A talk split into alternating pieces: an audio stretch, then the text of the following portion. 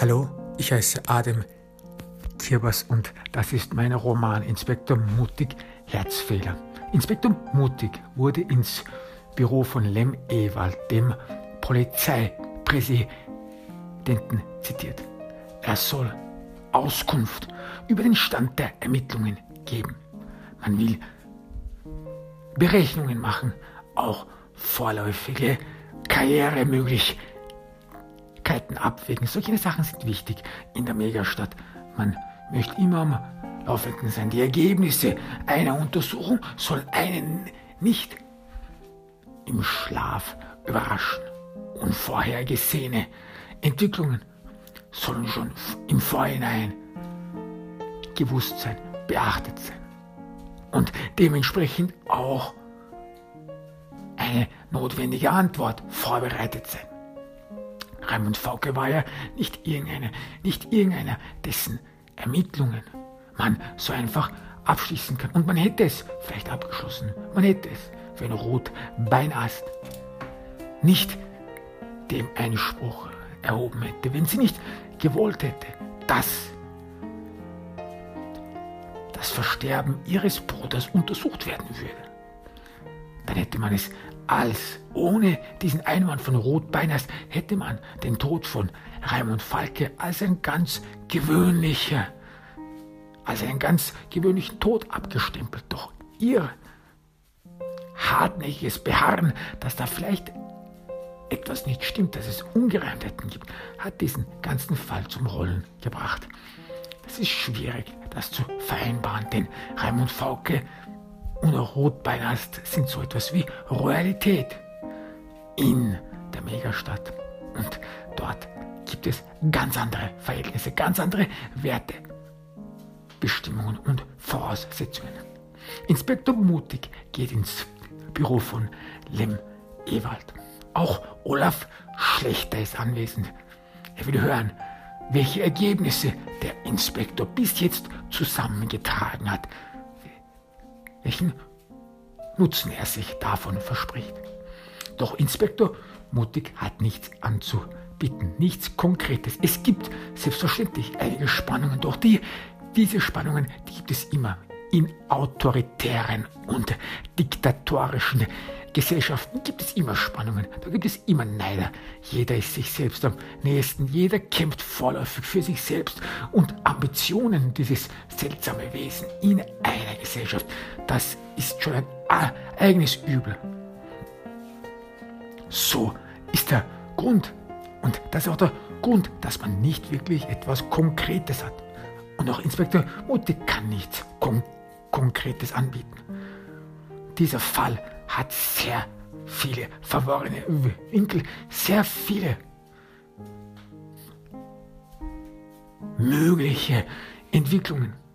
Doch wirklich einen Feind hatte Raimund Falk so in dem Sinne nicht. Jens Bügelwald, seine Assoziation mit Bügelwald hätte vielleicht dazu geführt, dass von Seiten des Staates ein Moment abgewartet worden wäre. Und ein Moment abgewartet werden bedeutet in der Megastadt, dass jemand, der davor schon in irgendeiner religiösen Gruppe war oder in irgendeiner Sekte oder in irgendeiner nicht staatsgemäß oder für staatskonform gehaltenen Gruppierung war, dass so jemand erstens stigmatisiert ist und zweitens auch, dass wenn so jemand dann in Ungnade fällt, dass man dann seinen Platz in der Gesellschaft einnehmen kann. Solche Kalkulationen gibt es selbstverständlich.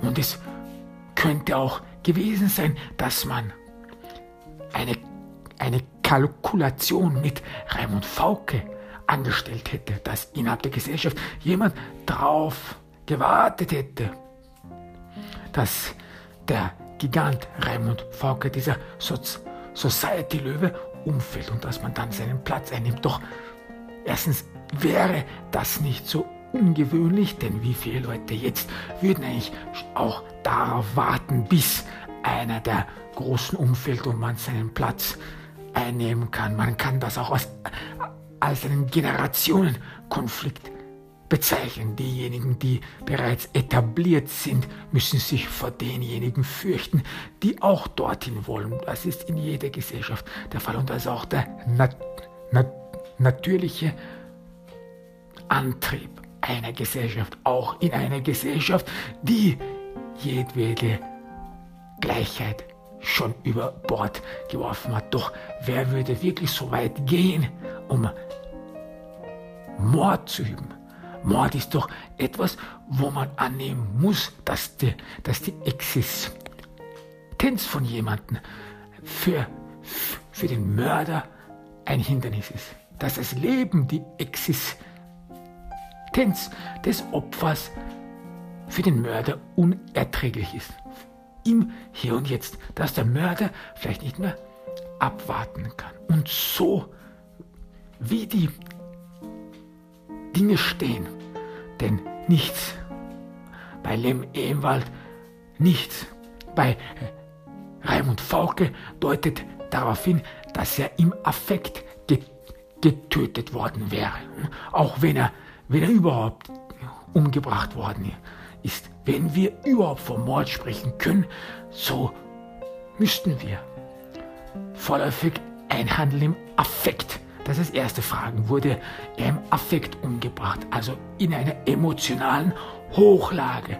Hat es eine Meinungsverschiedenheiten mit irgendjemandem gegeben und dieser jemand konnte die andere Meinung, den anderen Menschen in dem Moment nicht ertragen, in dem Moment nicht sein Gemüt kontrollieren und hat ihn dann umgebracht. Doch das war nicht der Fall. Die Autopsie hat das nicht ergeben. Was dann nur eines übrig lässt, dass wenn Raimund Fauke umgebracht worden ist, es alles darauf hindeutend würde, dass es geplant wäre, dass es wohl überlegt war und dass es vielleicht auch die Zeit, dass der Mörder sich auch dann die Zeit genommen hätte. Doch auch da ist es schwierig, einen Herzinfall, Herzinfarkt wirklich zu herauszufinden. Ganz besonders auch, weil wenn die Firma schon dahinter steht. Weil wenn schon die Reputation einer Firma aufs Spiel steht und sie würde unweigerlich aufs Spiel gesetzt werden. So ist schwierig. Es ist selbstverständlich, dass Raimund Fauke Feinde hatte, aber ob die so weit gehen würden, dass sie seine Existenz nicht ertragen können, dass sie ihn beseitigen wollen, dass sie vom Mord nicht zurückstecken und dadurch auch ihr eigenes Fortkommen riskieren würden, das ist doch sehr unwahrscheinlich. Inspektor Mutig redet davon, dass die bisherigen Ermittlungen eigentlich ergebnislos sind und dass es schwierig sein wird, das mit einem Mord in Verbindung zu bringen, sofern niemand auspackt, sofern niemand darüber spricht. Lem Ewald hört Inspektor mutig aufmerksam zu. Auch Olaf Schlechter ist aufmerksam. Olaf Schlechter wirkt enttäuscht. Hatte er sich vielleicht mögliche Karrierechancen ausgerechnet? Und auch wenn er sich welche ausgerechnet hatte, wie hätten die ausgesehen? Gegen jemanden in der High Society vorgehen, das ist schon so eine Sache. Dafür bedarf man Fingerspitzengefühl. Man kann nicht einfach so hin und her gehen und jeden einzelnen in der High Society exekutieren oder irgendetwas gegen ihn vornehmen. Zu viele Gesichter, zu viele Leute sind da, die erstens auch Dreck am Stecken haben und zweitens auch ungern wollen, dass eines ihrer Verbindungen, eines ihrer Verbindungen, mit denen man Geld macht, und auch für den eigenen Reichtum verantwortlich ist, dass so jemand nun aus dem Verkehr gezogen wird. Das ist also eine schwierige Sache. Wie sehen solche Karrieremöglichkeiten aus, ist dann immer fraglich. So Olaf Schlechter ist enttäuscht. Lemewald ist nachdenklich. Nach einer Weile spricht er zu Inspektor mutig. Ich möchte, dass dieser Fall abgeschlossen wird. Ich gebe Ihnen noch eine Woche Zeit. In einer Woche, wenn sich nichts in dem Fall ändert, schließen wir ihn ab. Ich werde dann Frau Beinast versuchen zu erklären, dass ihr Bruder eines natürlichen Todes gestorben ist, was auch in unserer Welt, was auch immer in, in unserer Welt als natürlich gezählt werden darf. Lem Ewald blickt zu Olaf Schlechter. Der ist schweigsam. Dieser Karrieremensch, der Bräutigam Marxens, ist schweigsam. Nachdenklich, wahrscheinlich sieht er hier keine Möglichkeit mehr, um sich selber hinvorzukommen. Dann klingelt schon der Buzzer und es kommt jemand rein. Inspektor Mutig erkennt diesen jemand sofort. Es ist der Agrarminister Hans August Lohe. Und er hält in seinem Arm einen riesigen Geschenkkorb. Sein Gesicht ist zu einem Lächeln verzerrt. verzerrt. Der Agrarminister Hans August Lohe, ist eigentlich nicht dafür bekannt, dass er sehr viel lacht dieser Gesichtsausdruck, dieses übermäßige Lächeln ist so ungewohnt, dass Inspektor Mutig ihn fast nicht erkannt hätte, dass das Hans August Lohes sei.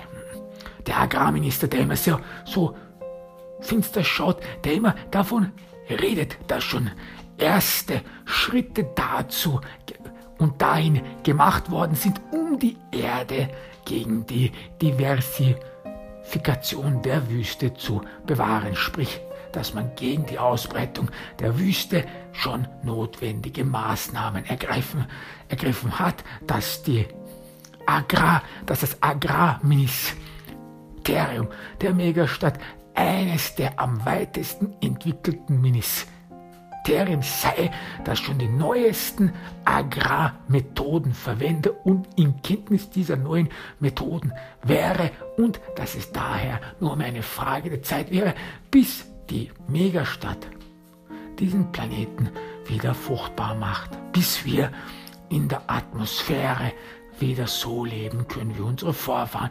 Und hinzu käme, dass diese Megastadt allen anderen Megastädten es schon voraus hätte, dass man schon so weit weiterentwickelt sei, so weiterentwickelt sei, dass die anderen Städte sogar Abgesandte zu, der, zu ihm schicken würden, ins Agrarministerium schicken würden, um sich dort Informationen zu holen, wie denn die Erde nun doch fruchtbar gemacht werden könne, wie denn die, wie denn die Ozonschicht wieder repariert werden könne und so der Mensch wieder sein eigenes und eigentliches Leben in die Hand nehmen könne.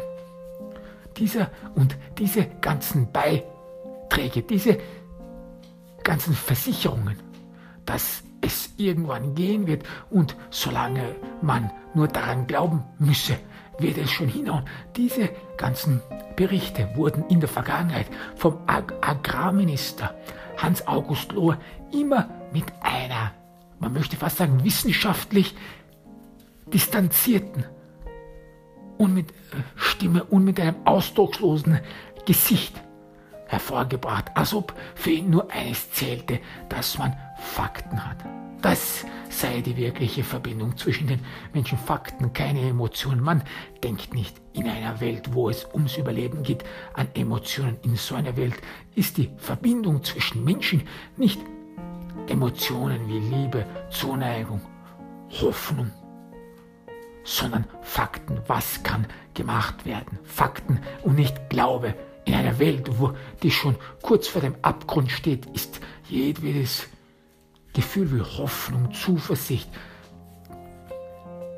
Zuversicht, Freude, sogar auch Freude, nichts anderes als Glaube, ihr Glaube, der nichts mit der Realität zu tun hätte, denn jemand, der über seine Zukunft denkt, ernstlich nachdenkt und man müsse darüber nachdenken, sonst würde man unweigerlich aussterben oder man ist der Verantwortung nicht bewusst, die der Mensch zurzeit tragen würde, der, der Mensch der Gegenwart tragen würde, nämlich um sein eigenes Überleben zu sichern.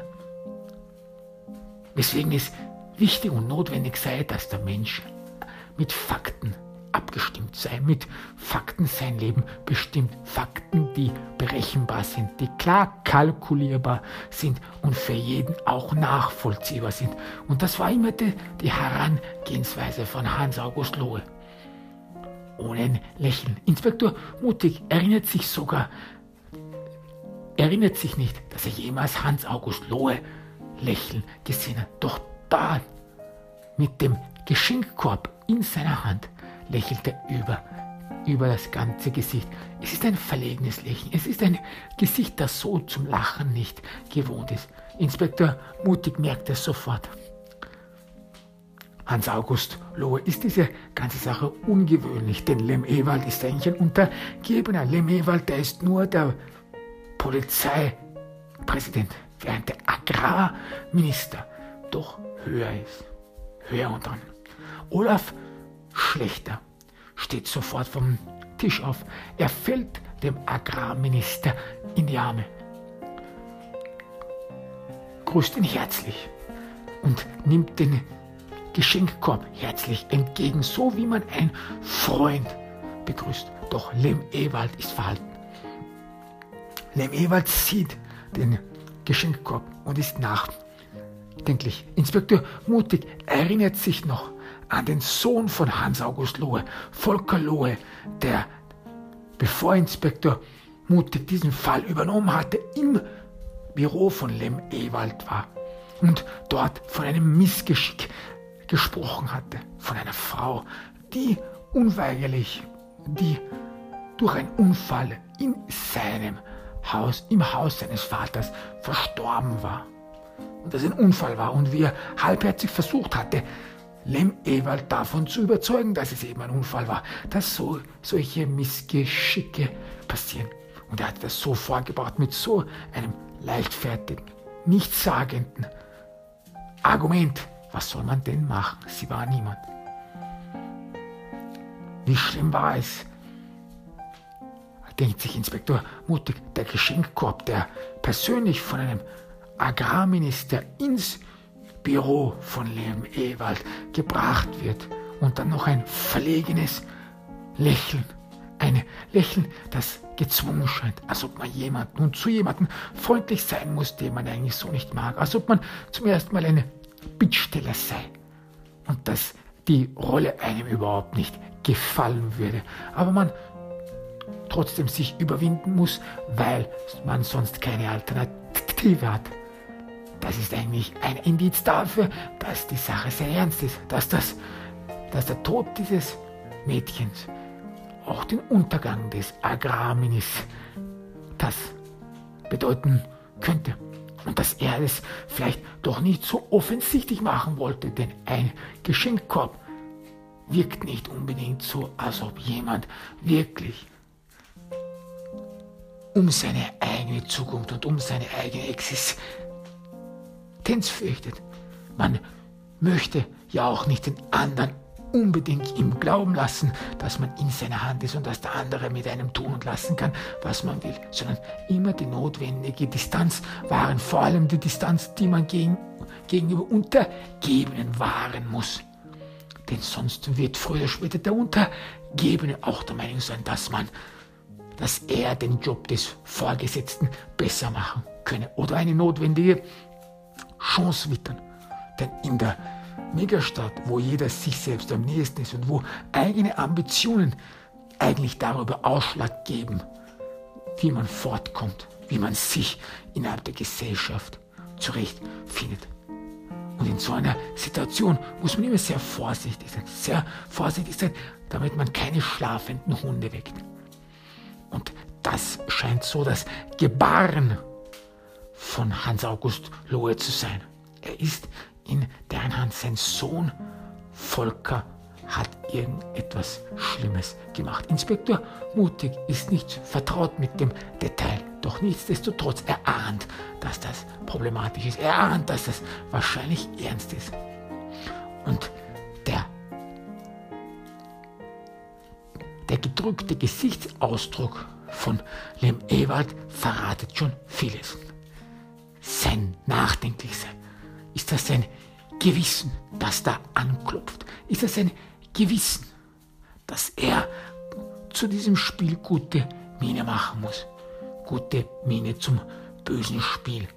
Dass er so in dieser Kette, und das ist ja auch jeder Akteur, in einer autoritären und in einer diktatorischen Gesellschaft, dass man in dieser Gesellschaft, wo man sich frei zu glauben scheint, wenn man auf, auf Seiten der Macht ist, dass man in so einer Gesellschaft auch selber ge gefangen ist, selber gefangen in diesen sozialen Kreisen, in diesen sozialen Beziehungen, wie ein kleiner Kreis, aus dem man nicht ausbrechen darf, weil so eine Gesellschaft nur von einzelnen Individuen geführt und, und aufrecht erhalten wird. Und man diesem und aus diesem Kreis schwer ausbrechen kann, denn um die Ecke lauern schon Gefahren. Doch was sagt das über die Gesellschaft? Über die Gesellschaft, die den Anspruch erhoben hatte, die, die Zivilisation aller Zivilisationen zu sein. Und jetzt der Tod von einem jungen, von einer jungen Frau, der scheinbar nichts anderes war als eine Trivialität. So möchte man es darstellen. Und dass diese Gesellschaft, die doch auf Gerechtigkeit sich aufbauen wollte, die den ganzen Klassenwahn, den, der ganzen Klassenherrschaft ein Ende bereiten wollte, dass die im Grunde das Gegenteil erreicht hat, dass sie dazu geführt hat, dass es eine neue Aristokratie gibt, dass sich die aus dieser gleichen Gesellschaft entwickelt hat. Fast so, als ob man sagen müsste, es geht eben nicht anders. Der Mensch braucht das. Es ist nicht möglich, eine klassenlose Gesellschaft aufzubauen.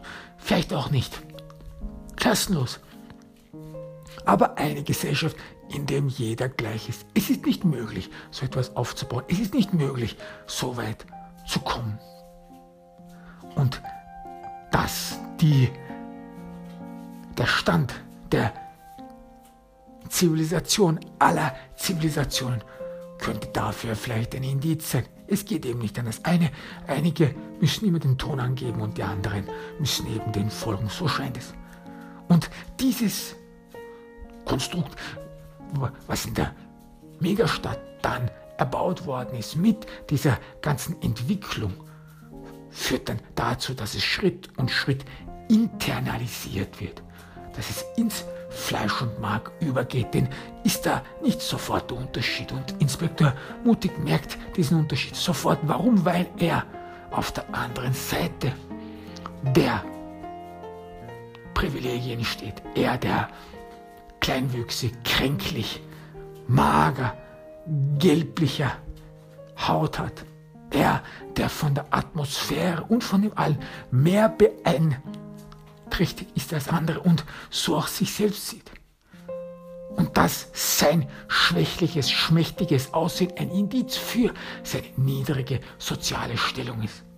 Er merkt es sofort, dass hier die Elite, die Elite der Megastadt unter sich etwas ausmacht, ausmacht, während er, obwohl er ein Vertreter der Justiz ist, ein Vertreter der Gerechtigkeit und der Gleichheit im Grunde nichts anderes tun kann, tun kann, als zuzusehen.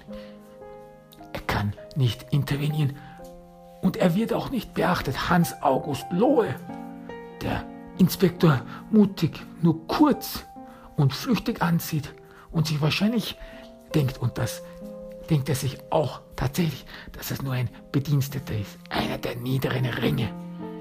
Und dieses ganze Verhalten führt dann dazu, dass es Teil dieser ganzen Gesinnung der Megastadt wird, dass es eben aus Geburt aus Unterschiede innerhalb, des, innerhalb der Menschen gibt. Und dass das so dann weiter aufgebaut wird. Und wenn dann auch irgendwann vielleicht oder auch nicht diese ganze Gesellschaft in sich zusammenstürzt und man hofft insgeheim, dass sie in sich zusammenstürzt, dass diese Ungerechtigkeit danach überwunden werden könnte, dass man dann nicht mehr in so einer Gesellschaft leben muss, dass man dann vielleicht so etwas wie Gleichheit erfahren kann. So wirkt dann der Prospekt von so einer Gesellschaft fast unmöglich. Und was für eine Gesellschaft wäre die, wenn man nach so einer Gesellschaft, die erstens den Anspruch erhoben hatte, dass sie gleich war, doch in Wirklichkeit soziale Privilegien nur für einige wenige existiert hatten, dass so eine Gesellschaft dann dafür verantwortlich war, dass es innerhalb der Gesellschaft so eine große Ungerechtigkeit gibt. Und wenn danach diese Gesellschaftsform beseitigt werden würde, so bleiben doch die Ungerechtigkeiten am Körper bestehen und behaften. Denn Inspektor Mutig als einer, der so aussieht, so aussieht wie diejenigen, die eben nicht privilegiert sind, die eben einen schmächtigen Körper haben, die eben einen kleinen Wuchs haben und diese soziale Stellung, diese soziale Position ihm auf den Körper zugeschrieben ist, während die anderen, die gesünder aussehen, groß, groß gewachsen sind, die selbstverständlich an ihrem Körper den Reichtum zur Schau stellen. Den Reichtum auch zur Schau stellen konnten. Und dass das dann tradiert wird. Tradiert zu einer Tradition wird, sodass man auch, wenn man diese Gesellschaft entweder gewaltvoll beseitigt oder hofft, dass sie in sich, in sich zusammenfällt, diese sozialen Unterschiede man nicht mehr beseitigen kann, dass die gerechte Zivilisation, die Zivilisation aller Zivilisationen im Grunde der Garant dafür war, dass eine große Ungerechtigkeit stattfand und dass diese Ungerechtigkeit tief ins Mark, ins Blut und Mark der Menschen eingedrungen ist und diese übernommen hatte. Und was soll die nächste darauf anschließende Gesellschaft machen? Wieder eine Revolution starten, eine klassenlose Gesellschaftsreform starten, wenn schon diejenige, die jetzt das Zepter der Macht hält, versagt hat, wie würde die, die nächste wohl sein? Das ist eine schwierige Sache. So, aber eines ist sicher, dass das wohl nicht mehr Erfolgsversprechen ist. Und sollte man sich darüber überhaupt noch kümmern, jetzt, wo doch die Gesellschaft durch die ständig Tag und Tag, Jahr um Jahr sich versch verschlechternde Atmosphäre sowieso das Leben auszulöschen scheint, soll man sich da wirklich noch um die einzelnen gesellschaftlichen Mimosen kümmern? Soll man da wirklich noch die einzelnen Allüren und Gefälligkeiten ins Auge sehen oder das größere Bild vor Augen führen? Das heißt, schwierige Fragen. Inspektor Mutig sieht Lemewald an. Die Sitzung ist beendet. Er hat das mitgeteilt, was er weiß. Im Ewald steht auf, nickt zu. Inspektor mutig und begrüßt Hans August Lohe. Inspektor Mutig wird von Lohe nicht beachtet. Er dreht sich um und verlässt das Büro. Nachdenklich ist er. Er wurde wie ein Bediensteter behandelt, nicht mal eines Großes würdig, nicht mal einer. Nicht mal seine Hand wurde geschüttelt, so geringschätzig wurde er behandelt. Und jetzt untersucht er in den möglichen Tod oder auch in den ganz gewöhnlichen in, ins ganz gewöhnliche Ableben eines Mannes. So viel Aufmerksamkeit, das weiß Inspektor Mutig, würde für einen normalen Bürger der Megastadt wohl nicht aufgeopfert werden, sondern nur weil Raimund Fauke etwas Besonderes ist, wird so viel Zeit darin, darin investiert, um, um überhaupt herauszufinden, was er war, wie er, wie er verstorben ist, welche Verbindungen er gehabt hatte. Inspektor Mutig macht sich auf den Weg zu Hennig Mackens. Hennig Mackens war der Chirurg, der Raimund Fauke das neue Herz transplantiert hatte. Hennig Markens ist nicht nur ein, ein Chirurg bei Quartwarter, sondern er ist auch der Abteilungsleiter von der, der chirurgischen Abteilung von Quartwarter. Inspektor Mutig hatte, hat, hat die Krankenakte von, von Raimund Fauke mehrmals durchgesehen. Und ihm, ihm ist eines aufgefallen, dass bei Raimund Falke kein Indiz, kein Aktenzeichen für seine DNA ist.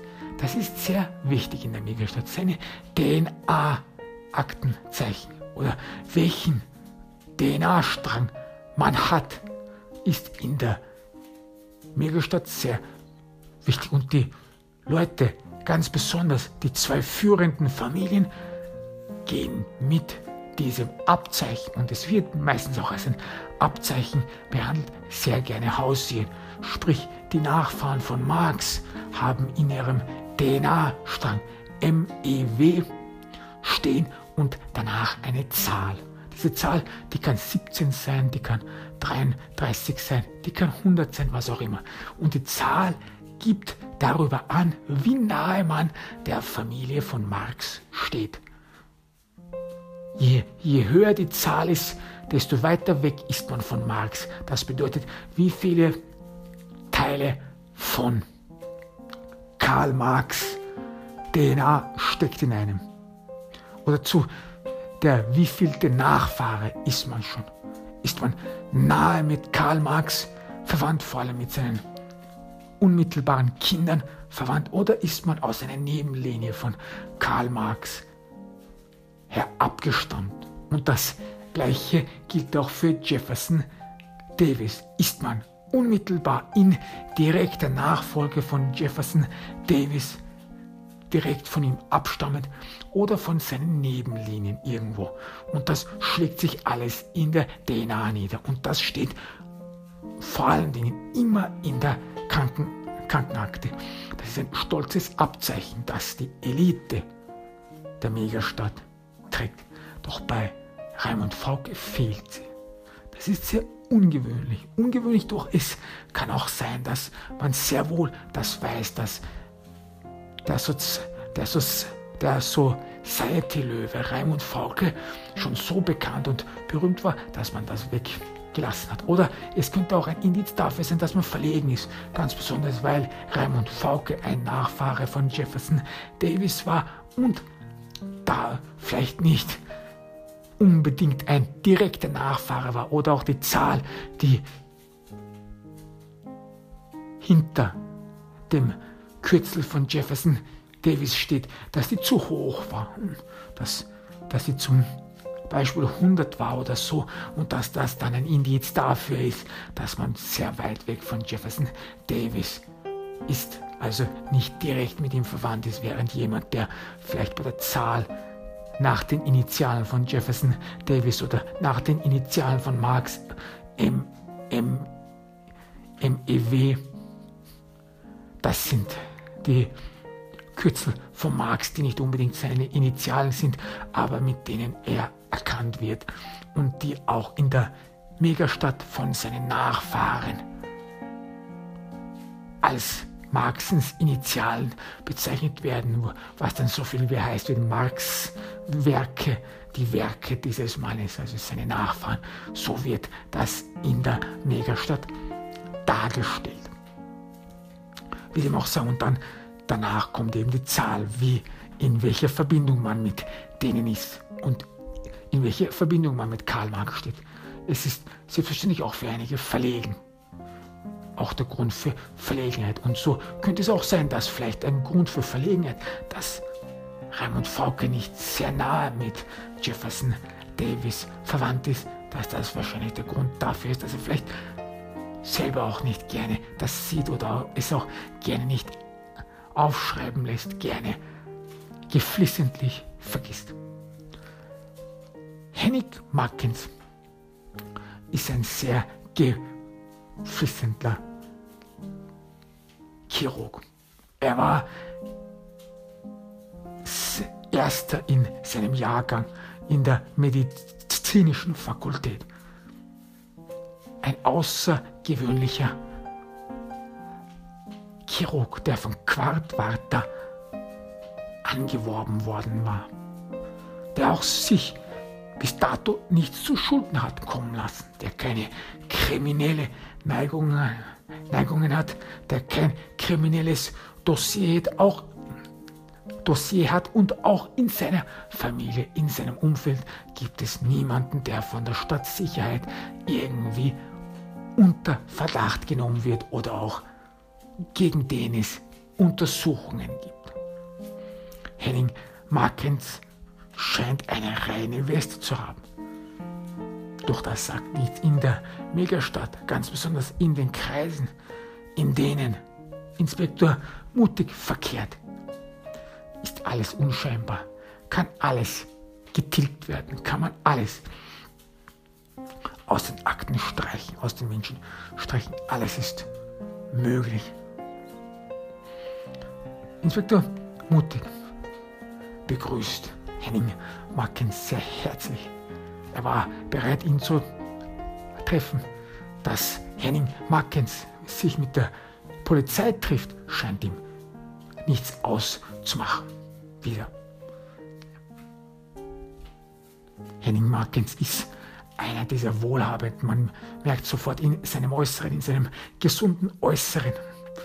Er hat wahrscheinlich nichts zu befürchten, egal was auf ihn zukommt. Inspektor Mutig beginnt über Raimund Fauke zu sprechen. Henning Markens weiß sofort, worum es hier geht. Er hat diesen Fall verfolgt. Man redet ja auch in der Firma darüber. Quart Warta, was wird jetzt geschehen? Eine Untersuchung wurde begonnen in die, in die Machenschaften der Firma. Doch für Henning Markens ist es eher eine Qualitätsuntersuchung, nicht unbedingt Mord, denn hm, sowas geschieht. Man weiß sie nie. Und Organversagen, so etwas kann passieren. Henning Markets gibt es zu. Markens gibt es zu. Es kann immer passieren. Es gibt immer. Der menschliche Körper ist so wie ein Fingerabdruck einzigartig. Und auch seine DNA ist einzigartig. Und dadurch, dass die DNA einzigartig ist, reagiert jeder Körper auf ein Organ anders. Anders in dem Sinne, dass einige Körper mit dem Organ umgehen können, dass einige Körper das Organ positiv aufnehmen können, während andere es abstoßen. Das ist dann der Grund dafür, dass es dann so Variationen gibt und dass sie bis dahin immer versucht haben, ihm bei Quartwarter dieses Organ, dass das Organ abgestoßen wird, dass man das verhindert dass man das minimiert mit notwendigen Medikamenten und dass man schon sehr weit da gekommen sei, sodass jetzt man stolz darauf sein kann, dass eine, das Organ mit 99%iger Wahrscheinlichkeit von jedem DNA-Strang angenommen wird. Inspektor Mutig denkt über das Wort DNA-Strang nach. Wie viele von denen, die hier ein Transplantat erhalten haben. Wie viele von denen haben wahrscheinlich den gleichen DNA-Strang oder wie viele von denen sind auf zwei DNA-Stränge zurückzuführen, auf die von Jefferson Davis und die von Karl Marx. So macht es die Sache doch sehr einfach. Doch Inspektor Mutig spricht nichts davon, sondern er fragt über notwendige Probleme innerhalb Quartwarter, nämlich dass es scheinbar Probleme mit den Organen gegeben hatte in der Vergangenheit und dass das für viele besorgniserregend war. Henning Markens spricht sehr offen darüber. Ja, so etwas hat es gegeben. Das war in der Vergangenheit.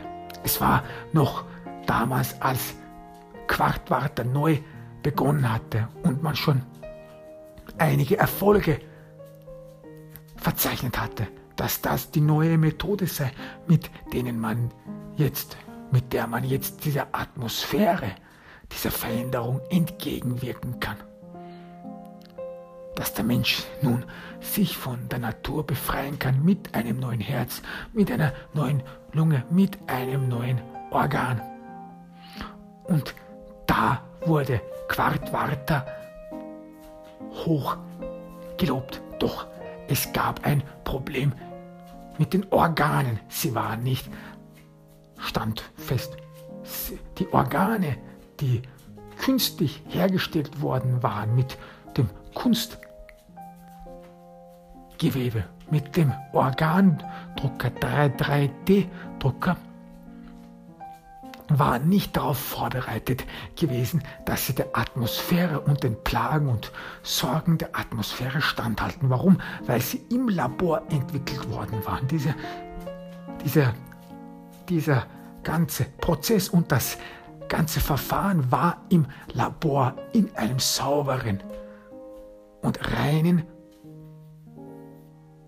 in einem sauberen und reinen Zustand entwickelt worden. In äh, einem Experiment entwickelt worden, was nicht so die Atmosphäre, die reale Atmosphäre, in der wir jetzt leben, widerspiegelte. So, die Ergebnisse vom Labor waren daher ganz anderes. Sie waren sehr vielversprechend. Die Ergebnisse, dass die Organe sehr haltbar sind, dass sie auch widerstands- und robust sein, waren eigentlich nur im Labor entnommen worden, diese Teste. Als dann die ersten Organe in die Menschen transplantiert worden waren und die dann dieser kaputten Atmosphäre, vor allem die Luft dieser kaputten Atmosphäre einatmeten, es dann zu Organschäden kam, weil die Organe von diesem Kunstgewebe mehr Luft und mehr mehr von dem Kreislauf, von, von, von, von dem Kreislauf, Blutkreislauf bedurften als normale Organe. Der, der menschliche Organ, das menschliche Organ, mit dem man geboren ist, ist eigentlich ein Wunder der Natur, denn es braucht im Vergleich zu anderen Organen weniger Nahrung. Nahrung, um auszukommen, kann auch mit wenig Luft, sogar mit schlechter Luft noch sein eigenes Überleben sichern. Und demgegenüber das Kunstgewebe braucht erstens mehr Luft und mehr Nahrung, um sich am Leben zu halten. Und das hatte am Anfang zu Problemen geführt. Die neuen Organe hatten nicht genug Luft bekommen, waren nicht genug widerstandsfähig gewesen, waren nicht geeicht gewesen, wie unsere Organe hier sind, die ja durch Evolution und Veränderung angepasst worden waren. Die künstlichen Organe, die konnten sich eben nicht sehr so schnell an Veränderungen anpassen. Veränderungen, die für Menschen natürlich kommen. Zum Beispiel, als die Atmosphäre immer schlimmer und schlimmer worden war, sind selbstverständlich sehr viele Menschen daran zugrunde gegangen. Aber andere Menschen, die konnten sich dem anpassen. das ist für den menschlichen Körper natürlich. Das ist das, was Mutter Natur den Menschen ausgestattet hat, mit dem sie den Menschen ausgestattet hat, dass der menschliche Körper sich bis zu einem gewissen Grad an, verschle an verschlechternde Zustände anpassen kann, dass er seine Organe abstimmen kann und so sein Überleben sichert. In, in unserem Fall bedeutet es, dass der Mensch kleiner geworden ist, kleinwüchsiger geworden ist, dass er gewisse Regionen in seinem Gehirn, aber auch in seinem Körper ausgeschaltet hat, vor allem Regionen, die zu viel Sauerstoff, saubere Luft bedurften. Und auch nahrungsmäßig, dass der menschliche Körper dann mehr und mehr gelernt hat auszuhalten. Und auch daher seine Organe dem abzustimmen. Das kann alles der menschliche Körper bezwecken, aber nicht Kunstorgane, nicht das Kunstgewebe. Das Kunstgewebe hier bei Quarta braucht jedes halbe Jahr ein Update, ein Update, eine Veränderung, die von und diese Veränderung, dieses Update verlangt, dass sich auf die dass man sich auf die verschlechternden Atmosphäre, sich auf die verschlechterte Atmosphäre gewöhnt, abstimmt, dass das Organ, das Kunstgewebe sich auf die zu zu verschlechternde Atmosphäre abgestimmt wird, dass sie weniger Sauerstoff leistet und äh, mit weniger Sauerstoff mehr leisten kann oder auch, dass die Leistung des Organs, des Muskels nicht abnimmt, dadurch, dass es weniger Nahrung hat und weniger Sauerstoff hat. Vor allem, dass es in der schlechten Luft noch funktionieren kann. Sehr wichtig. Und das hat eben dazu geführt, dass es, und das ist auch dahergehend der Grund, warum alle sechs Monate es immer wieder zu einer Erneuerung kommt von den Organen, sodass diejenigen, die als Erste noch ein Organ bekommen haben, eine ganz andere Organzusammenfügung haben als diejenigen, die neuerdings ein Organ bekommen haben. Weswegen es auch wichtig ist, dass zum Beispiel die, die ohnehin schon ein Organ bekommen haben, die ohnehin schon ein Transplantat bekommen haben, nach zwei bis drei Jahren dieses Organ wieder wechseln man braucht ein aktuelles Organ, das sich auf die verschlechternde Atmosphäre schon abgestimmt hat, das schon auf diese Atmosphäre hin so kreiert worden ist. Und in dem Sinne hatte Raimund Fauke ein sehr altes Organ. Sein Herz war sehr alt, weil es immer noch mit dem letzten Update ausgestattet war. Es war schon eine neue Transplantation für Raimund Fauke geplant. Er hätte ohnehin ein neues Herz gebraucht. Hm. Diese Information ist neu für Inspektor Mutig. Also es muss immer wieder abgedatet werden, die Organe. Das bedeutet, jeder von diesen Menschen hat nicht nur ein Transplantat wonach alles fertig ist, sondern mehrere, diese Organe, um gegen die Atmosphäre sich zu halten, um gegen die verschlechterten Konditionen zu bestehen können, muss immer wieder, müssen immer wieder die Organe von neuem getauscht werden, weil sich die synthetischen Organe, dieses synthetische Gewebe nicht so wie die natürlichen Organe an ständig wechselnde Ver Umstände und Veränderungen anpassen kann. Inspektor Mutig fragt Hennig Markens nach der Prozedur, als er das Organ von Raimund Fauke wechselte. Wie war die allgemeine Stimmung? Hennig Markens gibt dann, dass die eigene Stimmung, eigentlich die Stimmung war immer sehr, sehr herzlich. Das ist generell der Fall. Er operiert an sehr vielen Menschen. Und dass er nicht genau weiß, wer was gemacht hat, das ist natürlich selbstverständlich. Das ist so Usus, das ist so, wie man. Das ist normal. Er hat jeden Tag sehr viele Operationen, sehr viele Organtransplantate und dadurch kann er sich nicht mit jedem Einzelnen gleichwohl beschäftigen und das mehr Assist Assistenten die Betreuung der Kunden übernehmen. Doch nichtsdestotrotz, Raimund Fauke war nicht irgendjemand. Er kannte Raimund Fauke, er kannte den Society Löwen. Und dass seine Berühmtheit, die Berühmtheit von Raimund Fauke auch dazu geführt, dass er auch speziell behandelt worden war, ist, dass man für ihn eine spezielle Behandlung machte, sodass sogar Rolf Meister auch anwesend war, der immer versucht hat, es Raimund Fauke so angenehm wie möglich zu machen. Inspektor Mutig hakt nach, hatte er jemals eine Feindseligkeit zwischen Rolf Meister und Raimund Fauke mit angesehen oder gemerkt. Henning Markens verneint das. Rolf Meister ist durch und durch ein Geschäftsmann. Er ist ein professioneller Geschäftsmann und jedwede Feindseligkeit mit einem Society-Löwen ist nicht nur irrational, es ist auch schlecht fürs Geschäft.